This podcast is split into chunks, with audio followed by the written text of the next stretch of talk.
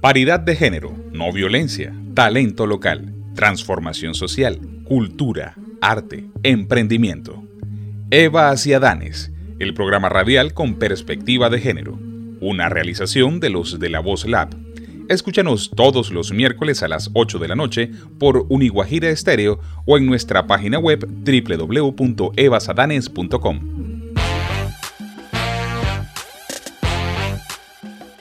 Aquí inicia Evas y Adanes, el programa radial con perspectiva de género, académica y social, espacio donde se promueve la igualdad y la no violencia.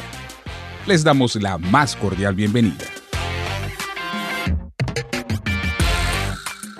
Lo que nos separa no son nuestras diferencias, sino la resistencia a reconocer esas diferencias y enfrentarnos a las distorsiones que resultan de ignorarlas y malinterpretarlas. Cuando nos definimos, cuando me defino a mí misma, cuando defino el espacio en el que soy como tú y el espacio en el que no lo soy, no estoy negando el contacto entre nosotras, ni te estoy excluyendo del contacto, estoy ampliando nuestro espacio de contacto. Audrey Lord.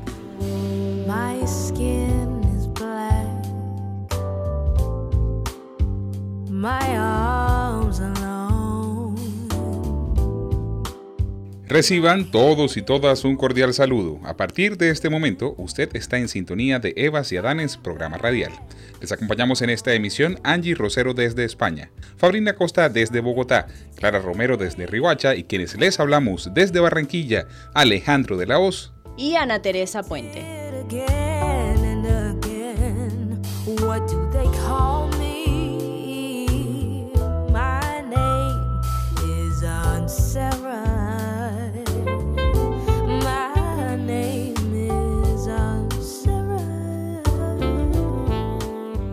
Seguimos en este ejercicio radial semanal en el que buscamos reflexionar sobre temas de actualidad con perspectiva de género y seguir tejiendo esperanzas para la Guajira. Iniciamos el programa escuchando For Women de Nina Simone, en una versión interpretada por el grupo del Berklee College of Music Black Lives Matter.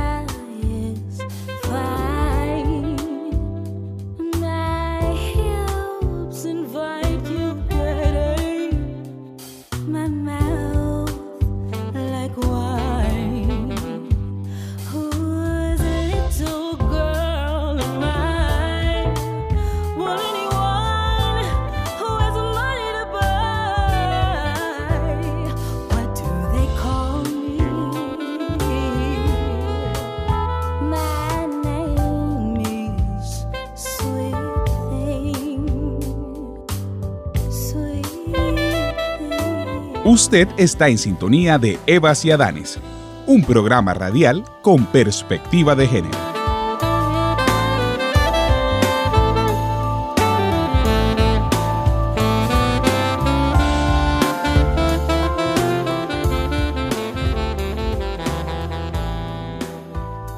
Después de escuchar esta canción, les presentamos nuestro tema para el programa de hoy, Feminismos y masculinidades afro, las nuevas narrativas. Así que para entrar en materia damos paso a nuestra compañera Clara Romero, quien desde Riohacha nos presenta la sección Amar es urgente.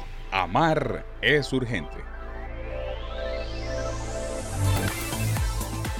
Por lo menos usted es morenito. Se imagina que fuera negro.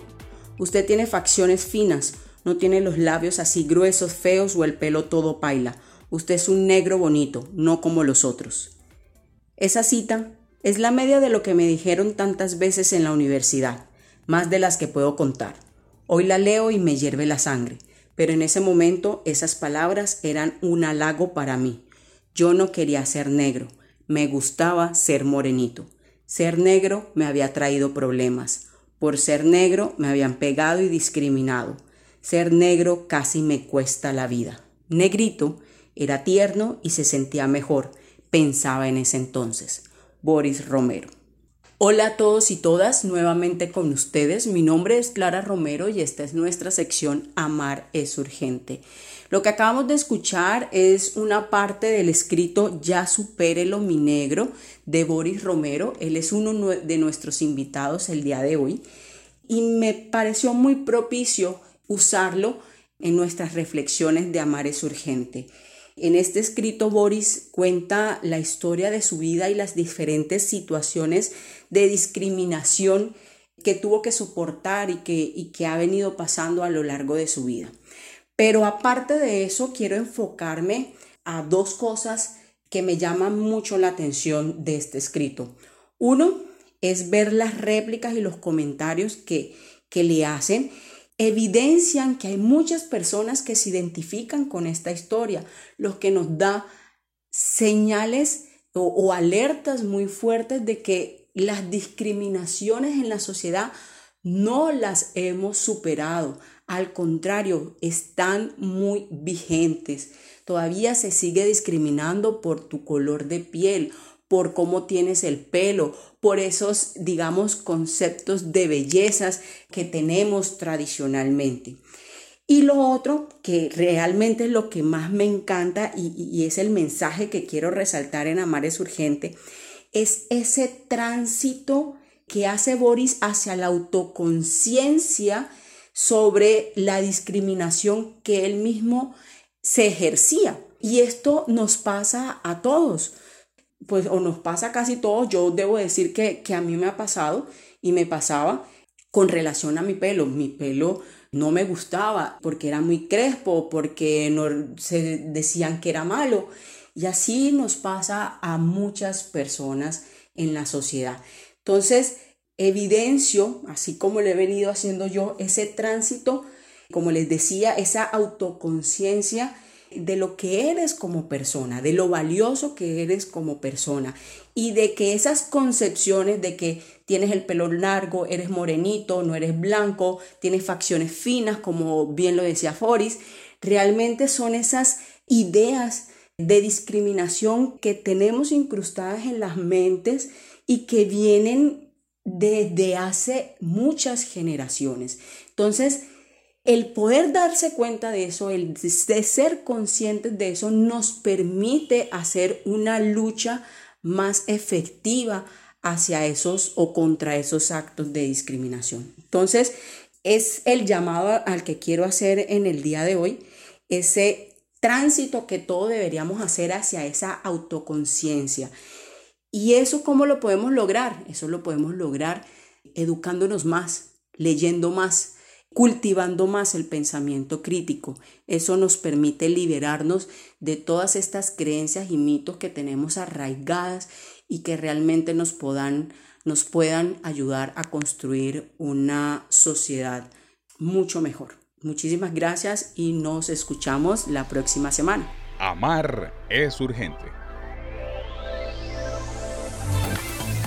Muchas gracias Clara por tu mensaje. Aquí estaremos con toda la disposición para escuchar y replicar tus aportes la próxima semana. Tengo que decir que te nos adelantaste un poco con nuestro invitado, pero qué maravilla encontrarnos con esa lectura de ese texto que señalas. Y ahora damos paso a la cápsula informativa que nos comparte nuestra compañera Angie Rosero desde España. Cápsula informativa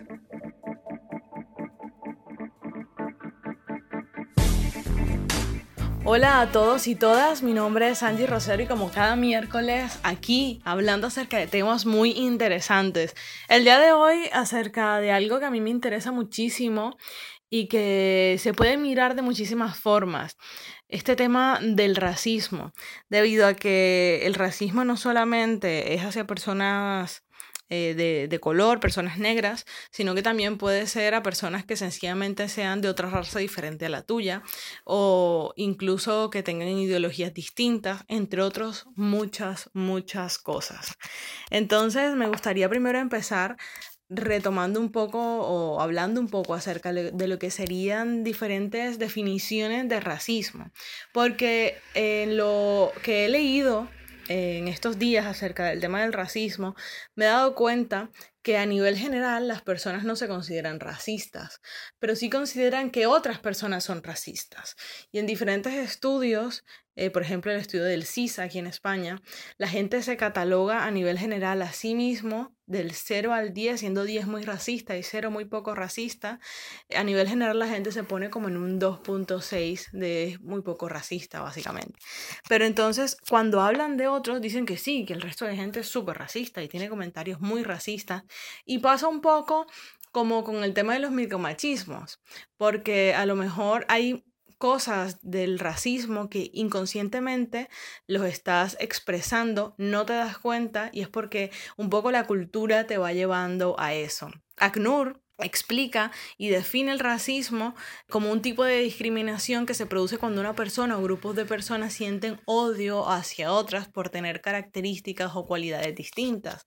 Y entonces ahí las personas dicen, no, pero es que claro, yo no soy racista, si es que yo no odio a la gente. Entonces también a nivel general eh, se, define, por ejemplo, cuando entramos a, a, Internet y ponemos la palabra racismo, lo primero que nos aparece es la definición de que es una ideología que defiende la superioridad de la raza frente a las demás. Y entonces cuando tú le dices a la gente esta definición, dices, no, pero es que yo tampoco siento que sea superior a otras razas. Entonces también dicen que no son racistas. Sin embargo, el racismo se refleja en diferentes agresiones verbales, físicas, no solo a negros, y también sino también a asiáticos, a personas judías, en fin, eh, diferentes tipos de, seres humanos, incluso obviamente a, a indígenas, incluso en personas blancas, dependiendo del lugar del mundo en el que te encuentres. Por eso este tema es, digamos, tan controvertido, tan debatido, porque a nivel general la gente no se siente racista, aunque sí que tiene algunos tipos de comportamientos intrínsecos que pueden detonar un poco mm, de racismo. Esto que mi invitación el día de hoy es a mirar más allá de las cosas que nos hacen diferentes, que al final la diversidad es algo que es positivo, que nos hace ser más ricos. Una de las cosas más hermosas que tiene Colombia es precisamente eso, su cantidad y diversidad de paisajes, su maravillosa cultura, que no somos todos de la misma forma, que no pensamos todos iguales.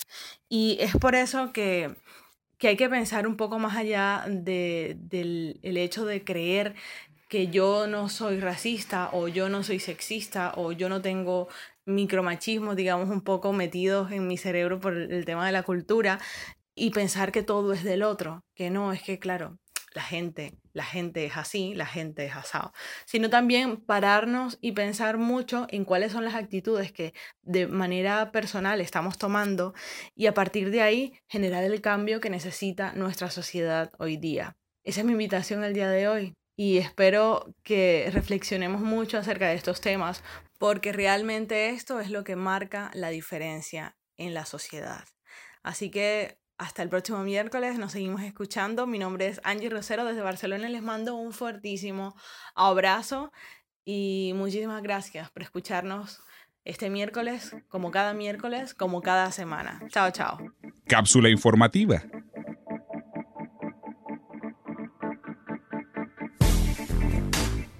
Muchas gracias Angie por tu cápsula informativa, sobre todo por esas diversas definiciones que desde la academia y desde distintas instituciones das sobre lo que es el racismo. Les presento a nuestra invitada y nuestro invitado. Sher Herrera es una afrofeminista, antirracista y de origen popular, comunicadora social y periodista, maestrante en estudios afrocolombianos de la Universidad Javeriana. Por su parte, Boris Romero es profesor de español y lengua extranjera en Montreal, Canadá candidato a doctor en literatura de la Universidad de Montreal. Es un apasionado por la interculturalidad y la filosofía. La entrevista. Para iniciar, quisiéramos poner un poco de contexto. El programa de hoy se titula Feminismos y masculinidades afro, las nuevas narrativas. ¿Cuáles son esas narrativas afro en las que ustedes han venido explorando, navegando? ¿Qué tanto tienen de nuevas o de inexploradas? El proceso de, de la construcción de mi identidad como afro la estoy viviendo desde la experiencia propia, desde los recuerdos que tengo de mi niñez y no desde las estructuras que me han impuesto durante toda la vida. Sufrí bastante cuando era niño, sufrí de un matoneo sistemático racista, pero yo siempre, digamos, dejaba que el otro me definiera. Entonces, cuando era niño, me, me decían, bueno, pero tú eres negro, hueles feo, no deberías estar aquí, porque además crecí en espacios de la clase media bogotana, bastante blanquita ella. Bueno, luego cuando salí del colegio, entré a la universidad, me decían, bueno, pero tú no eres tan negro. Quisieron venderme como un espectro de la negritud cuyos extremos son, por una parte, el negro del Chocó, el otro extremo sería el, el negro fino, que es, bueno, el negro casi blanco en ese espectro que te venden, pues cuanto más cerca estés a ser el negro fino, es mejor. La negritud es algo de lo que había que alejarse de cierta forma para, para tener acceso a esos espacios donde la mayoría de las personas son blancas. Yo siempre he estado ahí como de rebelde y peleándole al mundo en relación a las experiencias de vida mía como mujer negra o como niña negra en algún momento, como adolescente negra, pero también pobre. Siempre estuve ahí como peleando muchas cosas, partiendo bocas y haciendo cosas así, pero no tenía muy clara una lucha o una forma de entender o explicar mi, mi propia experiencia en otros términos de pronto un poco más académicos o en relación a cómo se ha venido narrando las experiencias de las personas negras en Colombia. Entonces, pues yo digo que empecé como por este camino, como de explorarme en esos términos. Bueno, por ejemplo, en el colegio tenía mi profesora Dalvis, que fue la mujer que me ayudó de pronto a que yo por fin pudiera terminar el bachillerato y fuera a la universidad, porque yo de tanta, de pelea en pelea partiendo bocas en el colegio, me echaban cada año y no iba a terminar el bachillerato nunca y estaba a punto de tener mi última oportunidad para terminar el bachillerato pero hace muy poco realmente es que yo comienzo a agenciar todas estas experiencias de una manera política, por decirlo así. Hay una historia larga de cómo los movimientos afro se han dado en Colombia y cómo las resistencias se han dado pues desde el principio de la colonización, pero en el momento pues yo me encuentro en una exploración desde los feminismos diversos, desde el afrofeminismo, desde los feminismos de, de colonial o sí, como de Avia Yala, pero también hablando de temas de aborto y de cómo es una experiencia diferenciada para las mujeres negras y pobres. Más recientemente un poco más interesada en la experiencia del racismo, pero también con una perspectiva de clase, ya sea para analizar las experiencias de las personas negras que han sido empobrecidas, como para mí ha sido también toda una novedad la experiencia de racismo de las personas de clase alta. Hablando de experiencias de racismo, sabemos que existen distintas manifestaciones, y es la, la palabra a través de las cuales podemos evidenciar que el racismo existe, que es una realidad.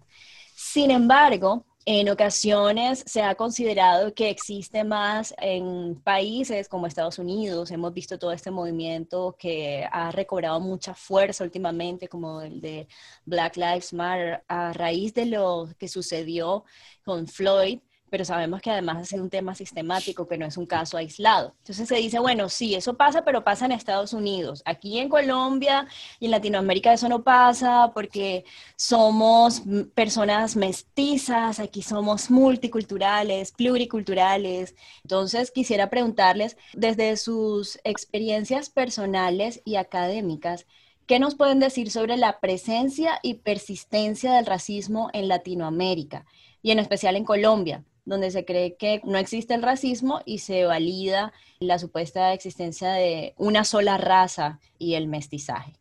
Para que nos atrevamos a llamar a una acción o, al trato de una persona como racista, tiene que ser súper grave y explícito, entonces tienen que ver es al blanco con el látigo pegándole al negro para, para que vean el racismo de alguna forma y quizás se ha invisibilizado ese trato racista, esas microagresiones que podríamos llamar de alguna forma, o bueno, digamos, eso sería en lo micro y en lo macro, pues la hipersexualización, por ejemplo, de las, de las mujeres y, y los hombres eh, negros. Y yo creo que este problema está ligado a, a la educación que recibimos, ¿no? Yo he notado que, por ejemplo, la esclavitud en Colombia se aborda como un tema anecdótico, ¿no? Algo que pasó, pero no hay en realidad una conexión con ese evento y el hoy. Se nos cuenta la historia fragmentada, ¿no? En, digamos, los apartes que más le convienen al poder y se ha dejado de lado la narrativa de los negros contada por los negros y las negras. En realidad se nos ha querido imponer una visión de la negritud como no, pues si ya no, ya no son esclavos, ya, ya son libres, entonces el, racismo eh, no existe, ¿no? Y también se parte no de la vivencia de las personas, sino de la teoría, ¿no? Entonces, en teoría, todos somos iguales, eh, y aquí pueden haber Puede haber metáforas religiosas también, todos somos hijos de Dios, todos somos lo mismo. Claro, en, la teoría es así, pero en la práctica hay bastante evidencia de que a los negros nos tratan de una forma diferente, que se nos humilla o se nos intenta humillar desde una forma eh, particular y que históricamente nos han negado el acceso a oportunidades que a los blancos pues no se les niega. Es importante destacar cómo ese racismo se nos ha vuelto paisaje, porque desde la experiencia de estar en el colegio, pues sería interesante mirar quiénes y cómo se les ha enseñado esa historia de la nación, a quienes les han tocado hacer los papeles el día de la raza o el día de, no sé, cualquiera de estos días culturales importantes a resaltar dentro de, de la cátedra de estudios en, en los colegios, a quienes les tocó hacer el papel de negro, a quienes les tocó hacer el papel de esclavo, a quienes les tocó hacer el papel de indio, quiénes eran los que tenían según el fenotipo la posibilidad de interpretar a la reina. Todo eso hace parte de cómo se construyen estos imaginarios y cómo se nos vuelven algo aceptable. Esas ideas de racismo se incorporan de una manera también en el imaginario que nadie las cuestiona porque vienen desde el poder del colegio, desde el poder de la institución, desde el poder de la nación que te dice tú quién eres y qué lugar ocupas en esa historia. Y uno cómo hace para revertir todo ese poder cuando es un peladito de 12 años. Pues le toca aprender y asumir que así fue como nos dijeron que era y así era y ya. También creo que el racismo está solapado en Colombia con el clasismo, pero no se cuestiona que esas estructuras de clase vienen estructuradas desde la colonización. Y por otra parte, se cree, como dice Boris, que el racismo son ataques de odio y ataques viscerales, y no se mira el racismo, por ejemplo, que está en cada una de las maneras de actuar de la gente en la vida cotidiana, el racismo que hay en los lugares que ocupa la gente mestiza o la gente que es más clarita y los lugares que ocupa la gente más oscura. Tampoco se cuestiona cómo ese multiculturalismo reafirma estas diferencias y supuestamente las celebra, pero que le, le obliga a unas personas y a unos cuerpos a, ocupar unos lugares muy específicos. Es como que todos somos pluriétnicos y multiculturales, estamos todos integrados. Ay, no, Colombia es bello porque todo el mundo está incluido, pero es cómo estás incluido. O sea, estás incluido para ser la persona que dice cuáles son las leyes que se van a validar o estás incluido para bailar al final del evento. ¿Quién le dice a, a Carlos Vives que es racista porque dice que los indígenas tienen un mundo mágico, yo no sé en dónde, o que los negros con su fuerza y su cuerpo hermoso, o sea, porque nos echan el cuento así, no quiere decir que eso no sea racista. Y el problema es que se ha romantizado a tal punto que la gente ni siquiera lo cuestiona. Bueno, aparte de ese romanticismo, también está como todo ese boom que ha habido en las redes sociales. Yo quisiera preguntarles a propósito de ese tema, ustedes ¿Cómo creen que podemos trascender de ese aspecto a, un espacio en el que de verdad podamos aportar a la erradicación de estas formas de opresión?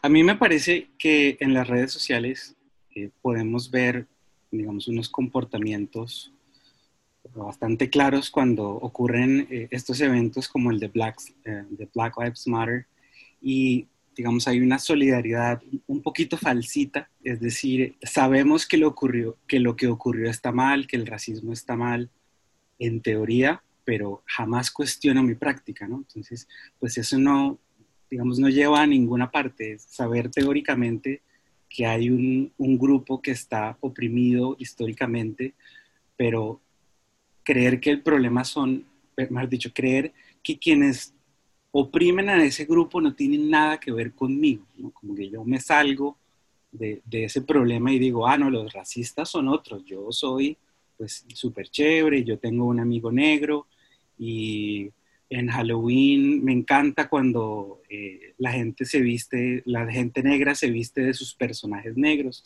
pues, y eso en realidad no demuestra nada, pues, digamos, es una, una tolerancia ahí medio falsa de, de, yo, yo vivo con negros y comparto mi espacio, pero no, no, no se trata de compartir el espacio, sino de entender cómo funciona esa opresión y que a veces las personas sin darse cuenta contribuyen a que se a una perpetuación de, de esos comportamientos. Entonces, yo creo que las redes sociales, claro, sirven para, para expresar la indignación, pero también deben ser utilizadas como una herramienta para divulgar información, para abrirle los espacios y, y abrirle los micrófonos a las personas que tradicionalmente son oprimidas. Y bueno, pues de qué sirve hacer un live en Instagram hablando de racismo con seis personas blancas que definen el racismo con un libro, no como, como Sherry, como yo, que para recordar o para definir el racismo nos basta cerrar los ojos y recordar la infinidad de cosas horribles que nos han ocurrido. Entonces, yo creo que las redes sociales deben orientarse un poco más hacia abrir los espacios, hacia informarle a la gente lo que está ocurriendo. Y pues eso también va de la mano con quienes tradicionalmente tienen el poder en redes. Te imaginarás la cantidad de invitaciones que recibí el mes pasado para que yo entrara a cualquier live a hablar de racismo. O sea, estaba agotada. El Instagram personal lo cerré porque me llegaban mensajes directos, pero que eran unos sermones e-, eternos y decidí como aceptar unas cuantas invitaciones particulares porque pensé que en esos espacios, por la cantidad de personas que, que tenían estos públicos cediendo el, el, espacio, ay, bueno, deberíamos hablar de racismo, pero vamos a cederle el espacio a, a las personas negras. Tú sabes lo que a mí me ha pasado en ese cuento. Mira, me llaman a mí para que yo eche el cuento de cómo es que los negros debemos superar la pobreza. Entonces, si yo te voy a contar algo medio desagradable de lo que es la experiencia de ser negro, entonces como, ay, no, no, pero por ahí no hablemos, enfoquémonos en lo positivo. O sea, ni siquiera es permitido que una persona cuente sus historias o narre sus experiencias respecto al racismo. Es como la misma jugada del multiculturalismo. Estamos teniendo un problema de racismo, invitemos a los negros, pero ¿a cuáles negros? Y para que digan qué.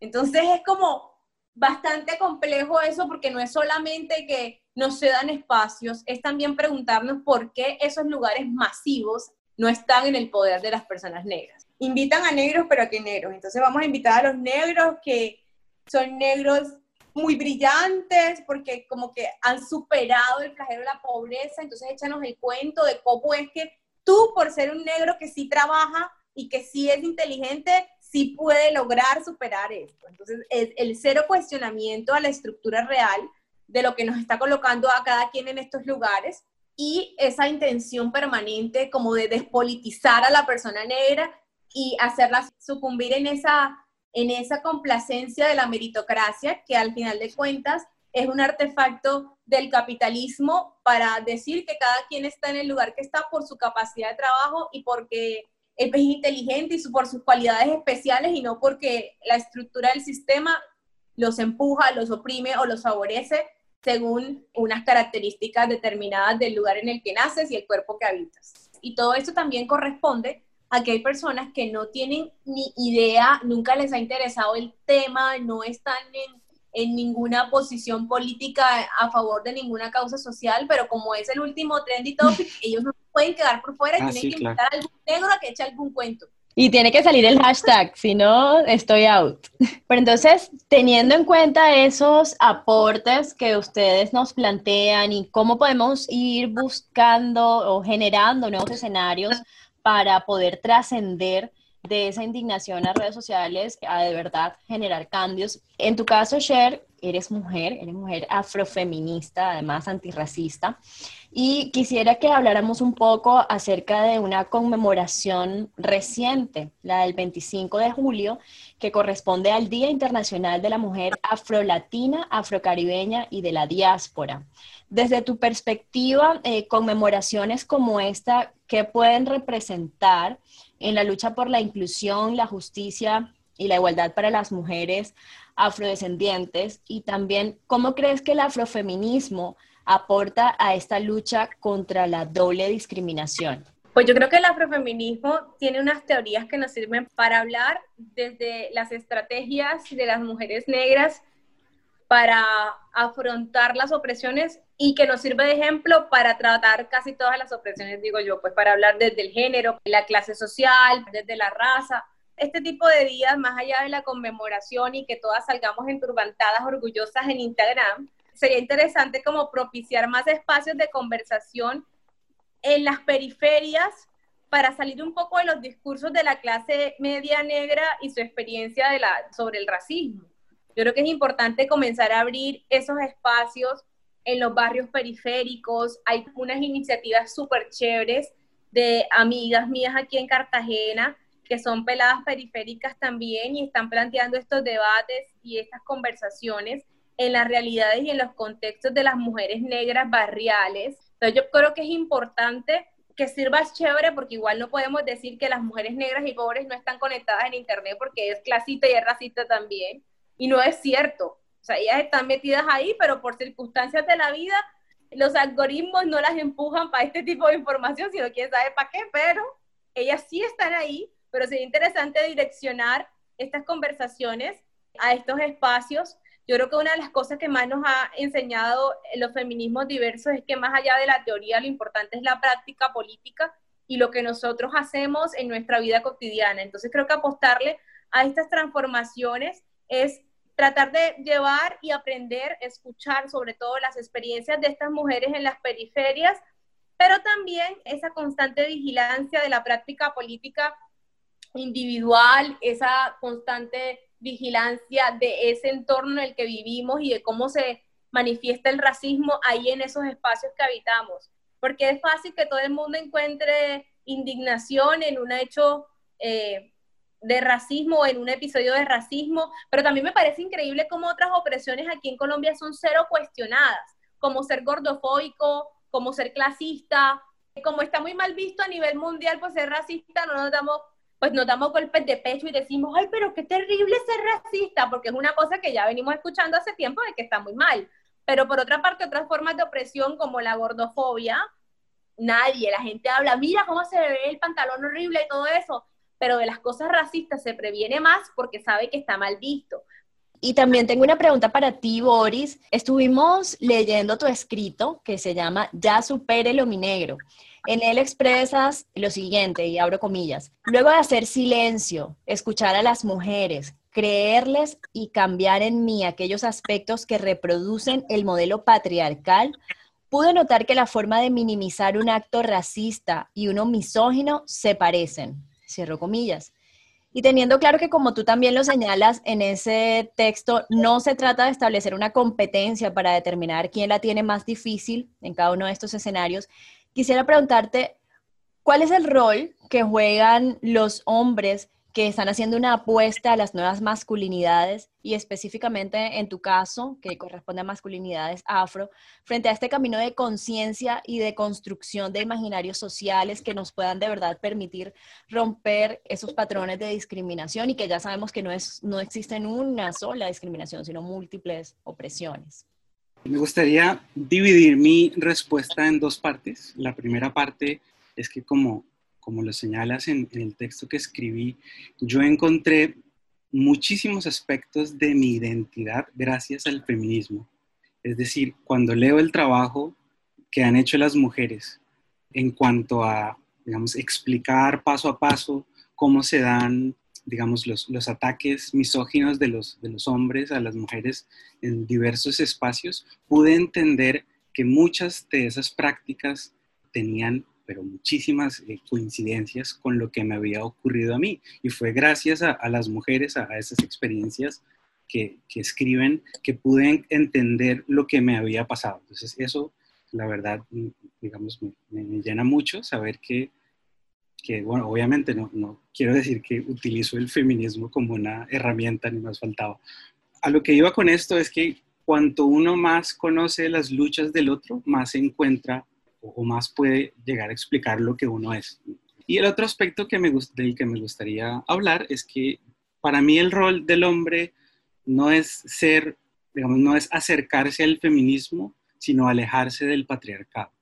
¿Qué quiere decir esto? No quiere decir que como hombre yo debo meterme a espacios feministas y pedir que, que, me eduquen y que se sienten y que me den palmaditas y me dicen, no, mira, no hagas eso, eso es misógino, ¿no? Sino creo que los hombres debemos tomar una posición mucho más activa y salir a investigar eh, lo que está ocurriendo. Las feministas han producido una cantidad enorme de información en todos los formatos que podamos imaginar. Hay videos de YouTube, hay cuentas de Instagram, de Twitter, hay libros, hay podcasts donde las mujeres nos explican cuál es su lucha y, y qué es lo que los afecta. Entonces me parece que el rol del hombre no está pues, en, ser estrella ni en decir qué es el feminismo, ni hacia dónde debe ir, ni cuál debe ser su agenda, sino, como le digo en el texto, está en hacer silencio,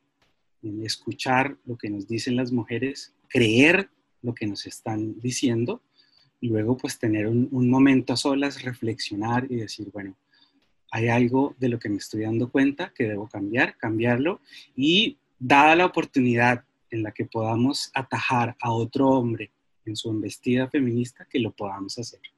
Esto si somos testigos de, digamos, de, un evento en el que una mujer corre peligro, por ejemplo, o, bueno, digamos, ese sería el caso extremo, ¿no? Pero desde de las simples microagresiones podemos también hacer algo para, para, evitarlo o hacer sentir incómodo a la persona que lo hace. La idea es que en estos espacios los únicos que se deben sentir incómodos son los que discriminan. Me parece bellísimo la experiencia de Boris y la manera en la que él manifiesta cómo a través de la experiencia de opresión de otras personas, en especial de las mujeres, ha logrado entender muchas de las opresiones que la quejan y me parece muy valioso porque en el contexto en el que habito, como que a los hombres les resulta sumamente difícil renunciar a sus privilegios y a esa complicidad del patriarcado, aun siendo hombres negros que están siendo oprimidos por temas de clase y por temas de raza, pero me parece impresionantemente doloroso cómo, cómo encarnan la lucha social por la clase, cómo encarnan la lucha social por la raza, pero yo no sé, se les olvida, se les chifla algo, está sumamente naturalizada la inferioridad de las mujeres respecto a su existencia. Y he tenido como muchísimas experiencias así, que no voy a mencionar a esos hombres aquí para evitarme la fatiga, pero veo cómo está esa grande preocupación por ocupar ellos los espacios que están ocupando los hombres blancos. O sea, ellos no quieren derribar el sistema patriarcal, ellos quieren irse de arriba y ocupar los lugares de violencia y de dominación de los que ellos mismos han sido víctimas. Entonces me parece impresionante esa, esa poca empatía. También hay que también como mirar esos lugares históricos que han ocupado los hombres negros y toda, cómo esa masculinidad siempre ha sido violentada de muchas maneras al ser pues propiedad, dicen en algunos textos feministas, feminizados en el hecho de que era la propiedad de un hombre blanco. Entonces ellos ahora tratan de hacerse en la misma jerarquía a la propiedad de las mujeres y eso es lo que yo últimamente he venido reflexionando acerca de como unas cadenas o unas pirámides donde el, el oprimido busca a quien oprimir y es lo que hace como que el sistema se sostenga. Así como el hombre negro aspira a ocupar los lugares que ocupa el hombre blanco para ejercer poder, pues no está interesado en derrumbar ese sistema de opresión, así como también la mujer blanca está interesada en que seamos iguales, pero también para llegar a ese lugar de poder y ejercer el poder y el mandato sobre otros cuerpos, así como también muchas mujeres negras con privilegio de clase también están en esa misma lucha liberal de que todos seamos ciudadanas y todos seamos ciudadanos y entonces llegar al poder y seguir sosteniendo la estructura donde ellas sean las que gozan de los privilegios.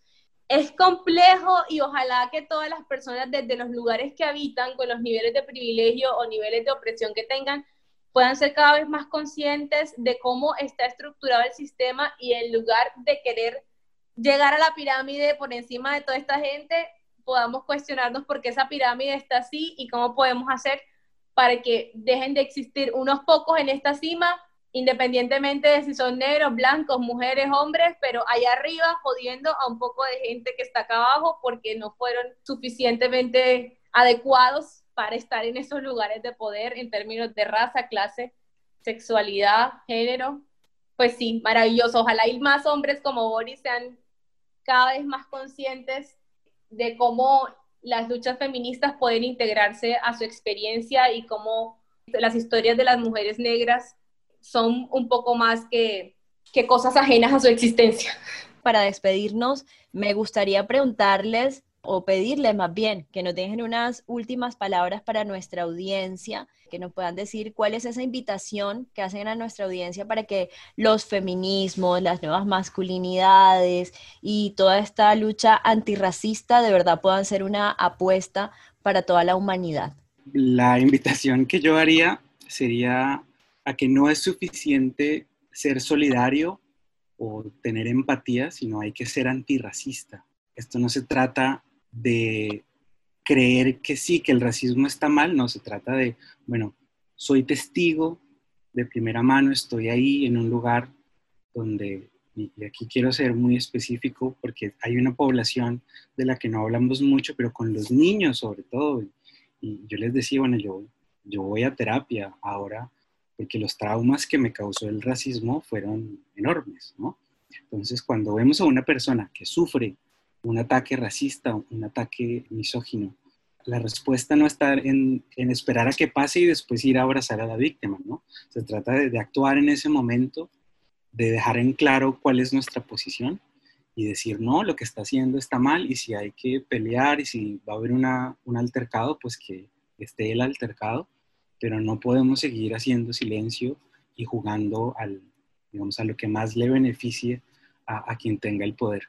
Y por el lado de, las masculinidades, pues yo invito a los hombres a que pues, investiguen qué es el feminismo, a que le crean, sobre todo más, que investiguen, que crean lo que están leyendo. El feminismo no es, digamos, un ente abstracto, es, es algo que ocurre en, en la vida diaria de las mujeres y hay muchas cosas que hacemos que están mal y que no lo sabemos y hay que investigar y el deseo de, cambiar esos comportamientos machistas pasa por el deseo también de reestructurar nuestro pensamiento sobre las... Esa sería mi invitación. A mí me gustaría como complementar un poco con una frase que no recuerdo si la dice Audre Lorde acerca de si actúas neutral en situaciones de injusticia, has elegido el lado del opresor. Y es como lo que me, me recuerda lo que dice Boris acerca de cómo durante toda la vida hemos vivido situaciones de racismo y la gente o nos ha querido callar o nos ha dicho como, ay, ya, ya, ya, no es para tanto. Y eso es lo que hace que se perpetúe este tipo de violencia racista. Pero también me gustaría como aportar en esa misma línea para decir que deberíamos apostarle a nuestra propia deconstrucción. Yo creo que que esperamos mucho afuera, esperamos mucho, demasiado, nos indignamos, les exigimos desde afuera a toda la humanidad que se comporte y que tenga los valores que queremos que tengan, pero no nos vigilamos y no nos miramos a nosotros mismos qué tanto y de qué manera opera el racismo, porque además se cree que porque eres mujer y eres negra, entonces ya no tienes el racismo, no es algo que te invade, eso es algo ajeno de tu existencia, es algo que está fuera de ti y que te afecta a ti. Entonces yo creo que mirar cómo nos, cómo nos habita la gordofobia, el racismo, la misoginia y todo eso, más desde un ejercicio honesto, individual, pero también como entre las personas más cercanas a ti, tus sobrinitos, tus, los niños que están cerca de ti, los abuelos, las abuelas son unas magas para replicar racismo así a cuatro vientos. Decirle, abuela, cuidado. O sea, como a todo el mundo al que está alrededor, tanto como uno mismo, estar consciente de cómo en todas las acciones cotidianas se nos presentan estos monstruosos fantasmas muy reales, además a veces del racismo, de la xenofobia, de, todas esas cosas horribles que, que, le dañan la vida a mucha gente, porque igual la gente puede decir, eso es de muy mal gusto, o eso es muy feo, o eso está muy mal, pero es que no se queda ahí. Eso daña la vida de la gente, eso afecta la salud de la gente, eso determina que unas personas ocupen unos lugares y que otras estén privilegiadas y estén eh, beneficiándose de esas opresiones de esas otras personas. Entonces yo creo que es importante eh, esa honestidad y mirar cómo eso nos atraviesa a todas las personas, porque a final de cuentas todos fuimos creados y criados en este orden colonial racista, así que de alguna manera pues todos estamos juntados, así que, tenemos que mirar y revisar constantemente cómo nos limpiamos aquí, aquí cerquitica y, y creo que es más fácil que estar mirando la viga en el ojo ajeno. La nota editorial. Hola a todos y todas, soy Fabrina Costa desde Bogotá, pero con mi corazón en mi amada Guajira y el Caribe inmenso. Hoy nos convoca un tema definitivamente apasionante que abraza hasta mis huesos, que me encanta eh, y es sobre las masculinidades, los feminismos y sus nuevas narrativas. Dos invitados maravillosos, Cher y Boris, que definitivamente son tejedores de nuevas realidades. Son seres que están escribiendo con tinta de oro imborrable historias nuevas para mujeres y hombres, para las libertades que nos merecemos como humanidad y el derecho a vivir dignamente, felices y en plenitud, desde las diferencias, no desde la uniformidad o, desde estándares históricos que dicen qué hacer o qué no hacer, que dicen cómo ser o cómo no ser. Y quiero referirme a una parte del segundo capítulo de mi nuevo libro, Mujeres sin receta más allá de los mitos, en el que hablo sobre los cuerpos y en el que hablo sobre la asignación de roles para uno u otros géneros que limitan nuestra existencia y nuestra libertad creativa. Muriel Jiménez es la autora que yo cito y que nos dice desde su libro Los años del SIDA en Cartagena, Imaginarios, Representaciones y Subjetividades, cómo influye las reglas de género en lo masculino y femenino. Ella dice lo siguiente, la construcción social del cuerpo y de los órganos sexuales se ha sustentado en la naturalización de las diferencias entre el cuerpo femenino y masculino. Se ha hecho una construcción arbitraria de lo biológico, legitimando unas relaciones de dominación en las que el hombre ocupa la posición de dominio. Las reglas del género se inscriben sobre los cuerpos, normalizan, corrigen los excesos y los faltantes. Femenino será todo lo que no es masculino y masculino será todo lo que no sea femenino. El género produce una división binaria del cuerpo y sus usos, a la vez que establece como única forma legítima de amor y deseo las relaciones heterosexuales. Y hablo de esto porque así pasa no solo con lo binario, sino con la visión dicotómica que tenemos. Lo bueno, lo malo, lo negro, lo blanco, lo alto, lo bajo, lo gordo, lo flaco. Y vemos entonces que el nacimiento de los feminismos afros, de las masculinidades corresponsables, de esas narrativas que buscan desmitificar aquellos arquetipos patriarcales que han estado condicionándonos y de mejor manera esclavizándonos. Boris y Cher son un punto de partida de esperanza, de reconocer desde Eva y Adanes, de reconocer desde nuestra causa esos aliados y aliadas que están en la misma línea, libre, abierta, de pensar, de vivir y de caminar de una manera original, de una manera garante de derechos en el que lo diferente no sea malo, en el que no se establezca, por ejemplo, como algunos paradigmas de nuestra región Guajira y tal vez del Caribe, elementos estéticos para las mujeres que la desempoderan. El alicer del cabello, el parecer, el no vivir su identidad negra, afro, por comenzar a responder a unos estándares sociales. Eso debe parar, porque la plenitud de cada ser humano y especialmente de los cuerpos femeninos debe partir desde su subjetividad y su felicidad. Y desde Evas y Adanes vamos a seguir deconstruyendo narrativas que condenan y condicionan la libertad de los seres humanos. Y esto se escribe desde feminismo, desde masculinidades corresponsables, desde donde queramos, pero siempre con la visión del respeto por las libertades y las diferencias. Muchas gracias. Conéctate con nosotros. Participa de nuestro tema del día a través de las redes sociales. Síguenos en Instagram y Twitter como arroba evasiadanes y en Facebook como Evas Adanes.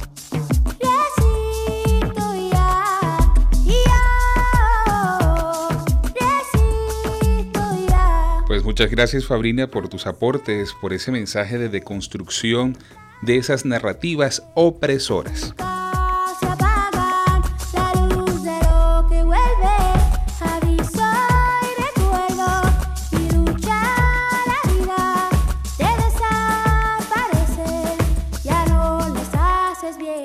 Despedimos el programa de hoy con la canción Resisto y ya de la cantautora colombo-canadiense Lido Pimienta, quien en su último trabajo discográfico Miss Colombia nos deja un álbum con reivindicaciones raciales, proclamas feministas y una búsqueda de trascendencia.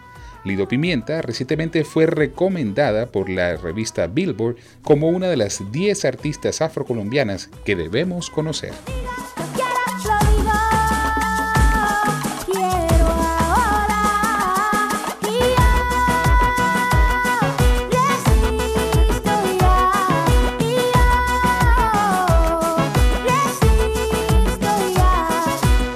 Así suena Eva Ciadanes.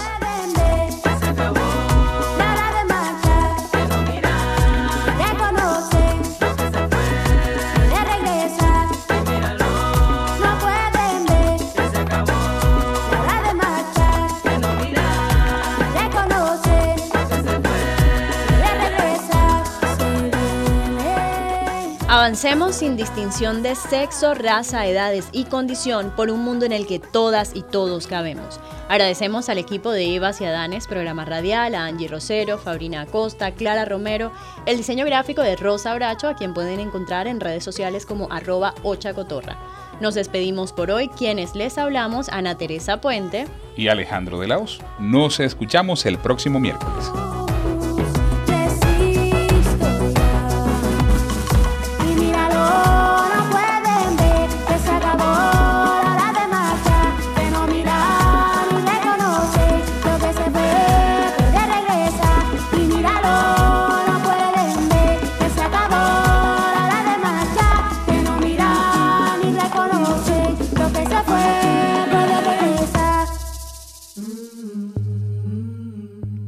Hasta aquí Evas y Adanes, el programa radial con perspectiva de género, académica y social. Una realización de los de la Voz Lab. Nos escuchamos en una próxima emisión.